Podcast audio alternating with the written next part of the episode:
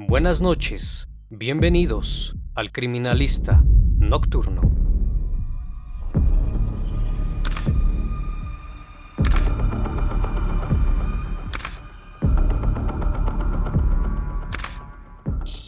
Buenas noches, bienvenidos a una nueva transmisión. Espero que todos se encuentren muy bien desde cualquier parte del mundo donde sintonices este canal. Así que vamos, que la investigación debe comenzar. En el año 2005, la Ciudad de México se encontraba conmocionada, pues durante los meses de octubre y diciembre eran encontradas maletas negras en la vía pública. Pero a solo tres meses de haber transcurrido los acontecimientos, el 23 de enero de 2006 era presentado ante los medios de comunicación un sujeto probablemente responsable de dichos actos. Su nombre, Raúl Ociel Marroquín Reyes, quien contaba con 25 años de edad, un sujeto delgado, de mirada penetrante y retadora, que mencionó ante los medios no arrepentirse de sus actos. Por el contrario, mencionó que estaba haciendo un bien a la sociedad, detallando con una profunda frialdad su modus operandi. Raúl Ociel Marroquín Reyes nació en Tampico, Tamaulipas, el 1 de septiembre de 1980, hijo de un padre estricto y autoritario que además lo maltrataba constantemente, que tenía un rasgo en particular, pues profesaba grandes voces su odio y repudio hacia los homosexuales, que más tarde le inculcaría a su hijo este mismo sentimiento, y así fue creciendo, sabiendo que esas personas eran un mal a la sociedad. Al terminar el bachillerato ingresó al ejército, donde cursó un año la carrera de médico militar, donde se desarrolló como soldado en el Hospital Regional Militar de Tamaulipas, alcanzando el grado de sargento primero de sanidad. Después de cuatro años y siete meses, causó baja del ejército pero cuando salió se le veía distinto, pues había desarrollado con el tiempo una violencia desmedida, acompañada de ataques de ira. Posterior a eso buscó trabajo en diferentes lugares, pero al ser un desertor del ejército, tuvo complicaciones para encontrarlo por lo que al sentirse frustrado de encontrar trabajo, decidió dedicarse al robo con violencia hasta que en el año 2004 fue capturado y estuvo en prisión durante un año, tres meses. Al salir decide irse de Tampico para radicar en la Ciudad de México, encontrando así un departamento en la calle Andrés Molina Enríquez, número 4223, Interior 2, en la colonia Austrias, delegación Venustiano Carranza. Una vez estando en la Ciudad de México, comenzó a frecuentar la zona rosa. Dicho lugar es muy conocido gracias a su vida nocturna, donde se pueden encontrar bares, discotecas, cafés, restaurantes y muchas otras atracciones, además de ser un lugar frecuentado por hombres homosexuales. A menudo dichos hombres lo abordaban invitándolo a salir, hasta que un día se le ocurrió un plan descabellado, pues tras toda esa ira reprimida, tuvo la idea de convertirse en asesino. Pero este sujeto no actuaría solo, pues en complicidad con un amigo llamado Juan Enrique Madrid Manuel, a quien le contó sus planes, este accedió a ayudarlo, pero le dijo que no solo se limitara a eso, sino que también podría obtener dinero de ello, privándoles de la libertad. Fue así que la noche 21 de octubre de 2005, ambos se encontraban en un antro y decidieron separarse. Juan Enrique, cómplice de Raúl, conoció a un joven llamado Juan Carlos Alfaro Alba. Después de algunos coqueteos, se le acercó y le preguntó si estaba solo. Rápidamente entablaron una conversación. Ahí le preguntó a qué se dedicaba, de dónde era y qué edad tenía. Juan Enrique le dijo que era originario de Michoacán y que tenía 15 días de haber llegado a la Ciudad de México. De repente le pidió un momento y se dirigió a Raúl, que estaba del otro lado de la barra. Ahí conversaron y este le dijo que lo veía en el Hotel Amazonas para que se adelantara y ahí someter a su víctima. A eso de las dos de la madrugada salieron del bar y este lo invitó a pasar un rato en el hotel. Este accedió y se dirigieron a la habitación 619 del Hotel Amazonas, ubicado en Tlanepantla. Al entrar se dirige al baño. Después de eso se posiciona sobre él y le da un beso, metiéndole en la boca una pastilla que en un principio pensó que era de menta. Se la tomó y al lapso de unos minutos se desmayó. Cuando despertó lo tomó con un cordón en el cuello, mencionándole que estaba en el sexto piso y que lo iba a aventar por la ventana. Es ahí cuando le piden los datos de sus familiares para poder pedir el rescate. Después lo envolvió entre cobijas y lo ató con cintos de plástico. Estuvo así durante mucho tiempo. Fue una semana tormentosa hasta que escuchó que se encontraba solo en la habitación, por lo que procede a levantarse, se dirigió hasta la puerta y gritó para que lo auxiliaran. Al verlo, personal del hotel lo ayudó a zafarse de los cintos. Tan pronto como se deshizo de los sujetadores, se comunicó a su casa para informarles de lo sucedido y le pidió ayuda a su hermano para que le llevara ropa, ya que lo habían dejado sin ropa y sin dinero en el hotel. Cuando el joven llegó a su casa, le mostraron las grabaciones que Raúl y su cómplice habían dejado a la familia, donde le exigían tres mil pesos para dejar libre a Juan Carlos. La madre de este logró conversar con ellos, a lo que les dijo que era de bajos recursos y que no tenía dinero. Después de haber fracasado en el intento, pensaron que era muy riesgoso llevarlos a hoteles, ya que así fácilmente podrían ser identificados, por lo que tomaron la decisión de llevarlos a su departamento. Así que pensaron muy bien qué hacer para no fracasar.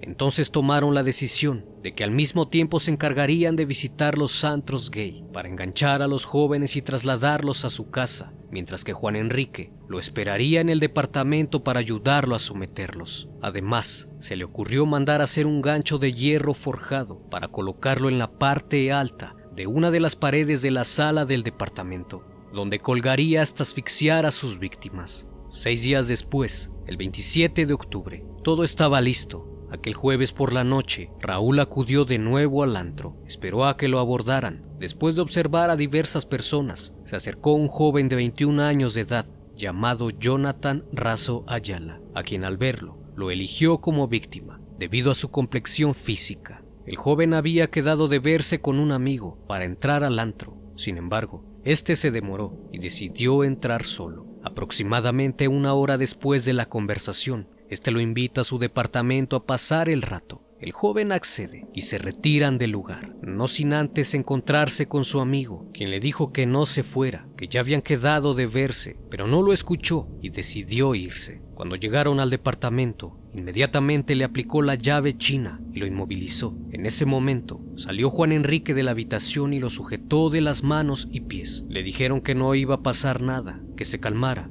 y estuviese tranquilo.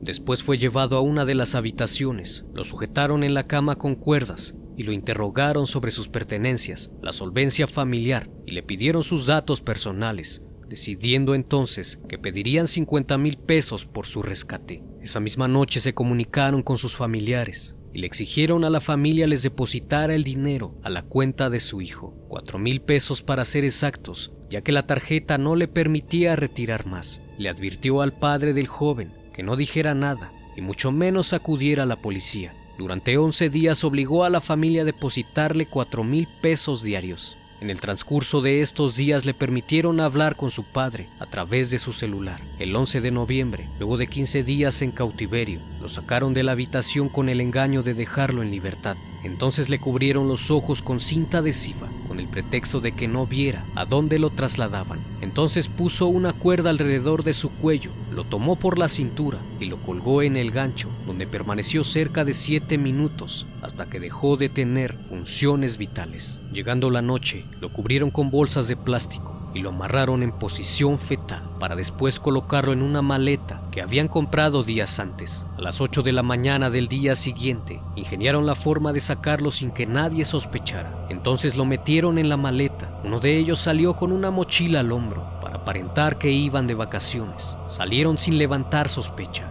abordaron un taxi que los dejó 15 calles adelante. Posterior a eso, tomó otro taxi para así despistar a la policía. Llegaron hasta la estación del metro Chabacano, ahí en un paso a desnivel que está ubicado sobre calzada de Tlalpan. Abrieron la maleta y sacaron el cuerpo. Después se retiraron del lugar con la maleta vacía. Una hora después, el cuerpo fue encontrado, pero no se hallaron pistas. En este punto, para no ser descubiertos con facilidad, comenzaron a revisar algunos videos sobre historias criminales cometidos por supuestas sectas, al fin de instruirse sobre los tipos de marcas o pistas dejadas en las víctimas, todo para inventar algún macabro mensaje y despistar a las autoridades investigadoras. El miércoles 30 de noviembre de 2005, acudió nuevamente al mismo antro en la zona rosa, a eso de las 9 de la noche. Raúl se dirige al baño, ahí intercepta a un sujeto que le da su tarjeta de presentación de una empresa televisiva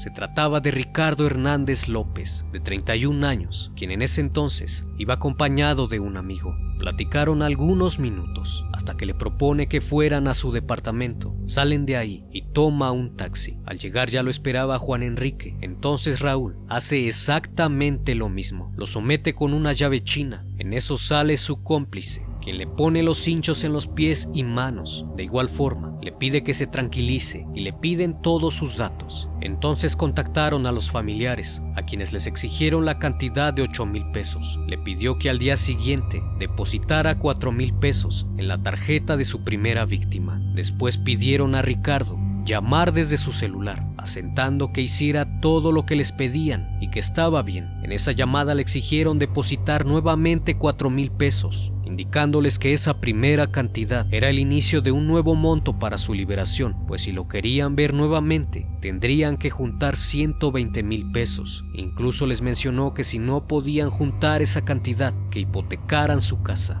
Tras las amenazas y al no poder con la situación, la familia acude a la Procuraduría de Justicia para denunciar el hecho donde es atendido por la Agencia Federal de Investigación y pronto agentes federales acudieron a su domicilio para instruirlos ante esa situación. Desde el sábado 3 hasta el jueves 8 de diciembre, los familiares recibieron más de 20 llamadas. Dos días antes, Raúl se presentó a un banco para aperturar una cuenta a nombre de Ricardo López, su víctima e increíblemente logra aperturar tres cuentas con el mismo nombre, todas sin levantar sospecha.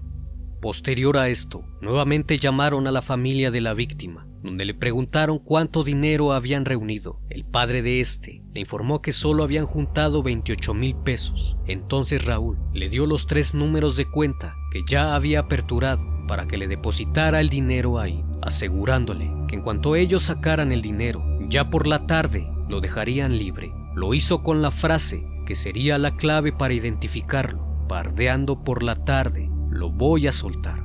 El viernes 9 siguieron las instrucciones para que dejaran en libertad al joven. Una vez depositado el dinero, le notificaron a Raúl sobre el depósito. La familia esperó hasta caer la tarde, como les habían dicho. Sin embargo, los captores ya habían decidido que no lo dejarían libre, por lo que procedieron a hacer exactamente lo mismo que con la anterior víctima, tapándole los ojos con cinta, poniéndole sogas en el cuello y lo colgaron hasta que dejó de respirar. Pero esta vez tomó una navaja y le hizo un pentagrama en la frente para que las autoridades pensaran que se trataba de algún rito satánico. Sujetaron la cabeza, pies y manos con hilo sintético, color blanco, hasta compactarlo en posición fetal. Después lo cubrieron con bolsas de plástico negro y lo introdujeron en una maleta de viaje del mismo color y siguieron el mismo modus operandi. Tomaron primero un taxi que los llevó hasta el metro Chabacano. Ahí tomó otro a la avenida Miramontes, donde abandonaron el cuerpo dentro de la maleta. A las 8.57 horas de ese viernes, una mujer encontró la maleta y al acercarse se percató que estaba muy pesada, por lo que decidió llamar a la policía quienes encontraron el cuerpo de Ricardo aún tibio. Los días posteriores se revisaron los movimientos bancarios de las cuentas sin tener éxito, hasta que el 23 de diciembre el papá de la víctima vio en el periódico una nota que decía enmaletan dos cuerpos, por lo que tras acudir al CEMEFO se percataron que efectivamente se trataba de su familiar. El 13 de diciembre de ese mismo año, otra víctima fue privada de la libertad. Se trataba de José Ricardo Galindo Valdés. Raúl se comunicó con la madre del plagiado. Esta le imploró que no lo lastimara porque no tenía dinero para pagarles el rescate y quizás porque tuvo un ataque de humanidad. El asesino lo dejó libre, pero antes lo amenazó de muerte si denunciaba. El viernes 16 de diciembre, Osiel Marroquín visitó de nuevo el mismo antro a la casa de más víctimas. Había cobrado tal experiencia en la selección de sus víctimas y en la forma de abordarlos que se le ocurrió esta vez enganchar a dos al mismo tiempo. Primero conversó con un joven llamado Armando Rivas Pérez, quien se encontraba con un grupo de amigos. El encuentro fue breve, pero duró lo suficiente como para obtener un número de teléfono y la promesa de irse a comer al otro día para conocerse mejor. Estuvo un rato más y después se acercó Víctor Ángel Iván Gutiérrez, con quien se quedó conversando por más tiempo hasta lograr su confianza. Raúl fingió estar interesado sentimentalmente en él. Después de eso, lo invitó a su departamento a pasar la noche, donde ya lo esperaba su cómplice, Juan Enrique. Al entrar al inmueble, ambos lo sometieron, lo tomaron de los brazos y lo ataron de pies y manos y lo amordazaron. Después le pidieron los datos de su familia y les llamaron para pedirles dinero a cambio de dejarlo en libertad. 15 mil pesos fue la cantidad que le solicitaron. Al siguiente día, realizaron el depósito y acudieron a la Procuraduría a denunciar los hechos. Al siguiente día, 17 de diciembre, Raúl había quedado de verse con Armando Rivas. Se quedaron de ver en el metro La Viga a las 3 de la tarde. Al llegar, se fueron a comer a un restaurante. Posterior a eso, Raúl lo invitó a su departamento. Al llegar, usaron el mismo modus operandi y lo llevaron a una habitación. En la otra se encontraba Víctor Ángel, ya que tenía 18 horas de estar en cautiverio. Le quitaron su credencial de lector, el teléfono celular Llaman a los familiares, quienes en principio piensan que es una broma, y piden hablar con su hijo.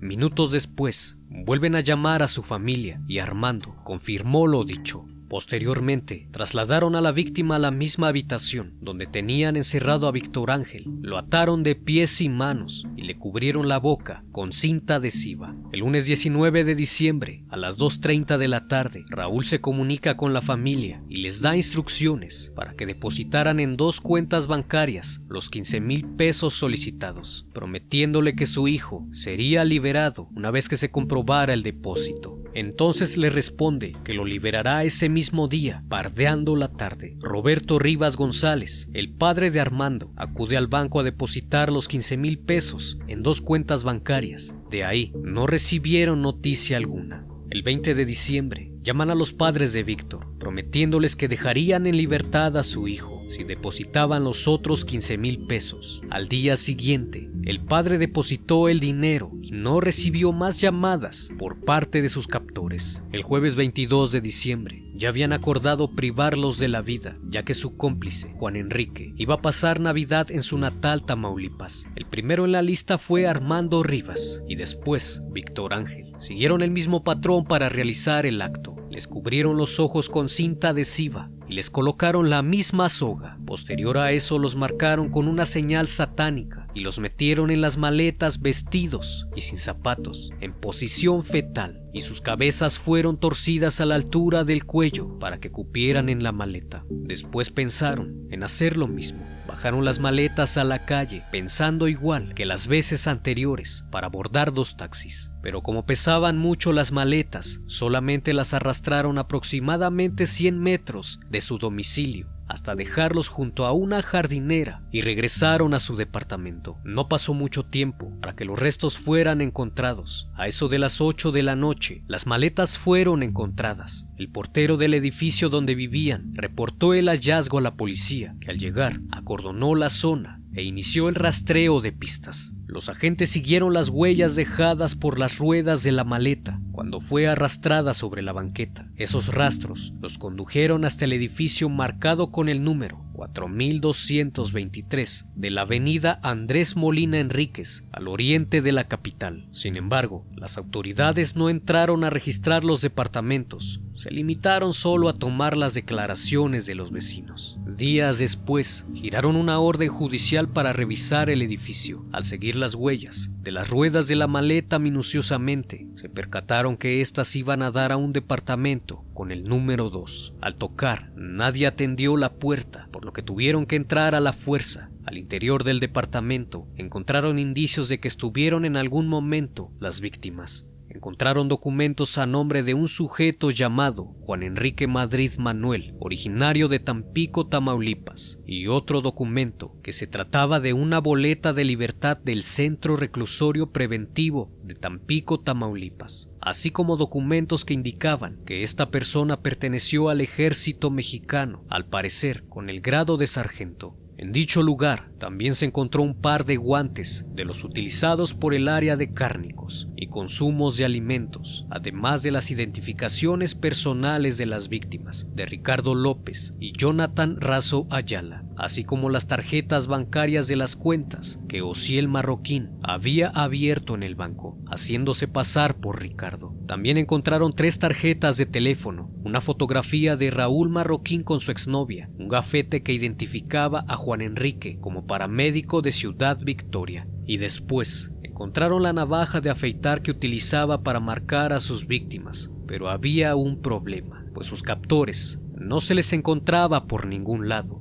Posterior a eso, pudieron verificar que el día 22 de diciembre, Juan Enrique había comprado un boleto de autobús con dirección a Tamaulipas, por lo que desde la noche del jueves ya no se le volvió a ver. Desde el día 28 de diciembre dieron una orden de vigilancia en el domicilio y de Raúl Marroquín no se encontró ninguna señal. Lo único que sabían era que seguía en el Distrito Federal. Fue hasta el 23 de enero de 2006, a las 7 de la tarde, que los policías vieron a un sujeto sospechoso que se acercó en reiteradas ocasiones, por lo que se bajaron del vehículo y acudieron a él, cuestionándolo por su presencia en el lugar, manifestándoles en algún tiempo habitó en el departamento número 2 en compañía de Juan Enrique, y cuando se le pidió que se identificara, mencionó llamarse Raúl Ociel Marroquín Reyes, por lo que de inmediato le pidieron que los acompañara, a lo que accedió sin problemas. En el trayecto les mencionó a los oficiales que ya sabía por qué lo detenían. Asimismo, mencionó que estaba trabajando para encontrar más víctimas y solo estaba esperando que Juan Enrique regresara para que lo ayudara, ya que él solo no lo podía hacer, mencionando que ya había encontrado a otros tres hombres de nombre Iván, Mario y Omar. Fue presentado ante los medios de comunicación como el sádico o el asesino del arco iris, donde mencionó no arrepentirse de sus actos, además de mencionar que le hizo un bien a la sociedad, ya que una de sus víctimas tenía VIH. Durante su presentación se le veía molesto y con una mirada intimidante y retadora por su primer crimen. Raúl Ociel Marroquín Reyes fue condenado a 60 años de prisión sin derecho a la libertad condicional hasta que se le comprobaran los demás asesinatos y los secuestros. Sin embargo, el 6 de febrero de 2010 fue condenado a 280 años de prisión y fue trasladado al penal de Santa Marta, Catitla, por comprobarse dichos crímenes y privación ilegal de la libertad.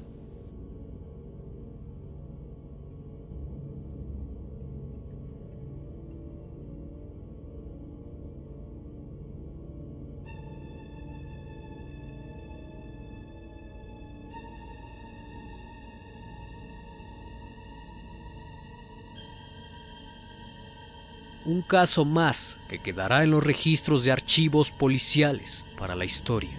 No olvides suscribirte al canal y apoyarme con tu like. Esto fue El Criminalista Nocturno. Hasta la próxima emisión.